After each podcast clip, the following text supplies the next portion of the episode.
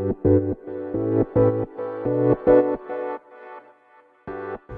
はようございます。なつきです。今日はね読解力についてお話していきたいと思います。読解力とはねそうあの理解する力。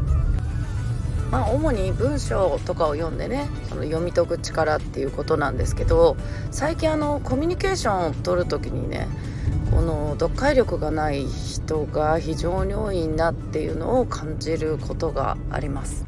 例えばチャットでねメッセージのやり取りをしていて、まあ、さっきのこれねみたいなこれのことはこうしてくださいみたいな、まあ、それってあの普通のと、まあ、例えば教科書とかさ普通の本とかでもそういうのってよく出てきますよね。先ほど書いたこれこれはみたいな。そう。そういう時にそうこの読解力がない人はえそれ何のことですかってなるわけですよ。でちょっとね想像力を働かせればまあ前の文章にさっきのこれって書いてあるんだったらまあ前の文章を遡れば意味がわかるんだろうなっていう想像することができると思うんです。でこの読解力ってまあ文章を読んで理解するってことなんだけどもまあやっぱりコミュニケーションを取る中でもその相手が何を伝えたいかとかねそう相手がどういうふうに考えて、まあ、この文は何を指しているか。でもそれ普段の会話でも同じだと思うんですよ。何を言いたいかとかね。そうそれも含めてその読解力が、うん、足りてない方が多いなっていうのをねすごく感じる。そうなるとねコミュニケーションを取る時に1から10まで説明するみたいな、まあ、表現あるじゃないですか。10言わなくても分かるとかさ。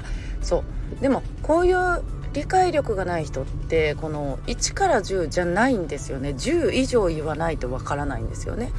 例えばさっきのあのこれこれの件ね。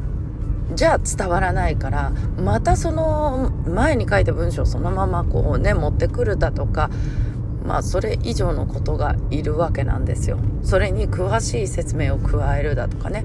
こっちが文章を省略することができない。そう。でも本人はえ分かりません。で終わってしまう。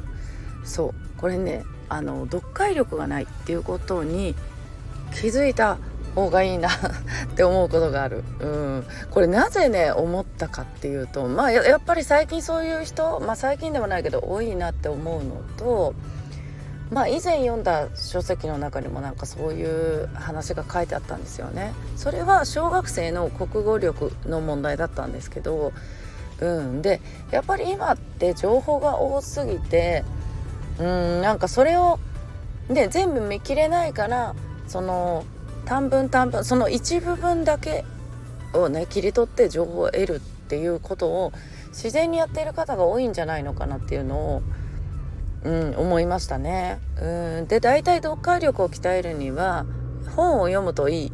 って言われるんですけどまあ私あの今でこそねあの本毎日読みますけどそれこそあの昔はね読書をしてこなかったんで、うん、そう考えると確かに学生の頃ってまあ教科書とか読むけどね。そうでもやっぱり読解力なかったなって、うん、思いますね。あの本読んでなかった時。そう。でもなんか私はその接客業とかしていく中でそのコミュニケーション力。想像力か。相手の気持ちをね想像するとかその表情とかを見てね想像するっていうことがうんあの自然にできてきたからそう。だからコミュニケーション取る中ではなんかそんなに苦労したことはないかなと思うんですよ。でこれ思い当たる人がねいるとするなら多分きっと昔からうん、なんか「えそれどういう意味ですか?」って聞くことが多かったんじゃないのかなとかね思いますね。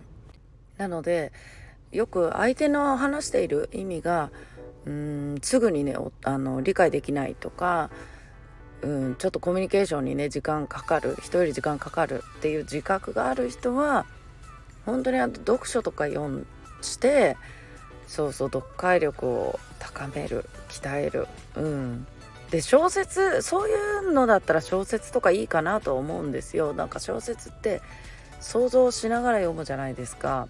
うん。あれってめちゃくちゃ想像力使うんですよね。なので私最近小説ずっと読んでるんだけどうん集本当に集中してる時しか読めないなって思う。なんか前の、えっと、その文章のねそこの、えっと、光景があの想像できないと次の文行った時にえ？これどういうことだろう？ってなるんですよ。そうで前の文章戻ってあそうかそうかここでこうなったからねって自分の中でその絵をイメージしないと読み進めにくいんですよね小説って。そういう意味ではなんか読解力も想像力も鍛えられるのかなと思う、うん、逆に漫画とかってもう絵になっているから逆に想像することがないですよね。だから漫画読む人ってもしかしたら想像力あのあれかもしれないね。足りないかもしれないよね。そう。そうそう。だから小説だったらそうか。漫画みたいなそういう絵絵をね想像するとか、うん、そういう感じでね自分でうん、その光景を作り出していくから鍛えられるんだろうな。うん、なのでそう思い当たる人はね是非それ実践してみてほしい。そしたらねあのめちゃくちゃコミュニケーションにかかる時間めちゃくちゃ削減できると思うんでそうよかったらね試してみてください。はいということで皆さん今日も素敵な一日をお過ごしください。またお会いしましょう。